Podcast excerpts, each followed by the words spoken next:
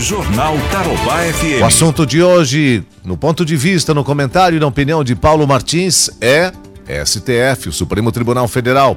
É... Eu estou vendo aqui uma matéria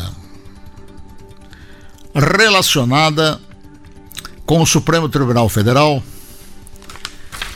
E essa matéria foi inspirada por gente que foi contactada para que se manifestasse a respeito da situação que nós estamos vivendo.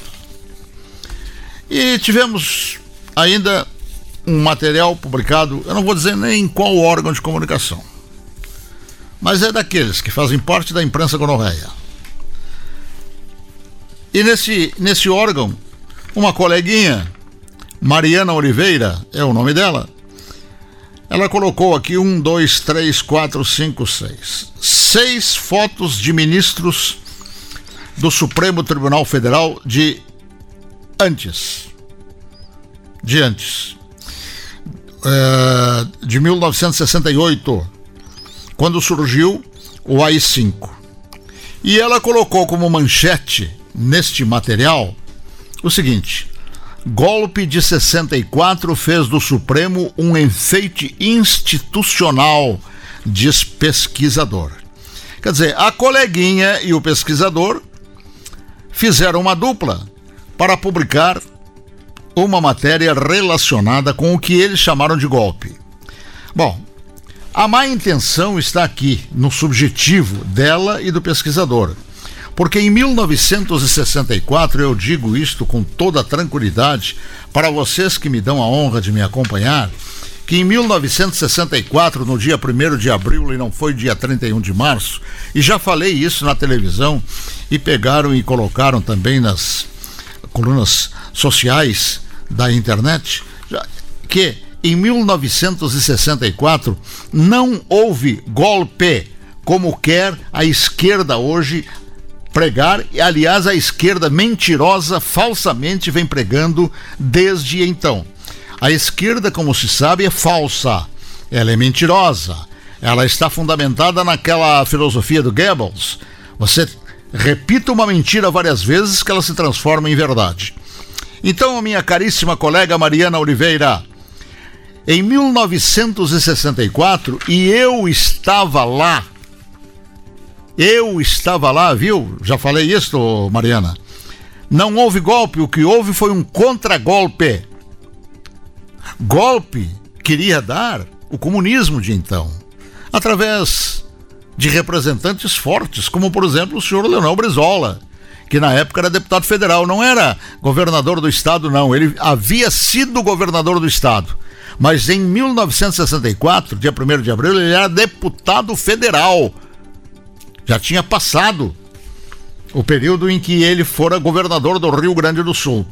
E o que os militares fizeram incentivados e solicitados por civis, como governadores civis, como Hildo Meneghetti no Rio Grande do Sul, como Carvalho Pinto em Minas Gerais, Magalhães Pinto na Bahia, enfim, vários governadores e vários segmentos sociais, o que fizeram eles foi dar um contragolpe no golpe. O golpe dos safados da esquerda ordinária foi tentado para transformar isto aqui no que hoje vem a ser a Venezuela. Para se trans transformar isso aqui em uma Cuba. Então, os militares não permitiram, então não houve golpe. Os golpistas eram aqueles que depois foram mandados embora, trocados por um cônsul que havia sido sequestrado para esse tipo de negociado. E o Brasil cedeu, então soltou a bandidagem. Aliás, Zé Dirceu estava no meio da bandidagem, né? e foram eles mandados para o exterior. Então não houve golpe, viu, Mariana? Conforme esta manchete, golpe de 1964 fez do Supremo um enfeite institucional. Não, o Supremo é que também estava tentando fazer do Brasil um enfeite da República. É. E por quê? Porque naquela oportunidade, em razão da reação contra o comunismo assim instalado no Brasil, o ato institucional número 5, assinado pelo presidente Costa Silva, começou a caçar a bandidagem, começou a caçar os corruptos, começou a, capar, a caçar os comunistas. Então, aí eles tentaram o golpe. Então, o que houve foi um contra-golpe. E naquela oportunidade, o Supremo também, através de várias cabeças, foi caçado pelo AI-5. Foi. É, não havia um Gilmar Mendes naquela época lá. Não havia. Ah, mas havia um Vitor Nunes Leal, um Hermes Lima, um Evandro Lins e Silva. Esses três foram caçados. Seriam quem? Dias Toffoli, Gilmar Mendes, Lewandowski. Então, esses três foram caçados, esses três ministros. E outros ministros resolveram se afastar do Supremo Tribunal Federal protestando contra a cassação. Mas naquela época não houve molecagem. Não houve agressão à Constituição brasileira como está havendo hoje, através do próprio Lewandowski, do Alexandre de Moraes, do Dias Toffoli essa anarquia que está acontecendo lá em cima no Suprema Corte, com eles trazendo para si individualmente determinadas sentenças é, e soltando bandidos. O Supremo Tribunal Federal, através daqueles caçados naquela época, estava soltando bandidos que a Revolução de 64 estava prendendo. Então, o que aconteceu foi isso.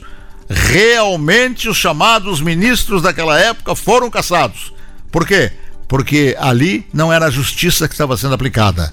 O que estava sendo aplicado ali era molecagem.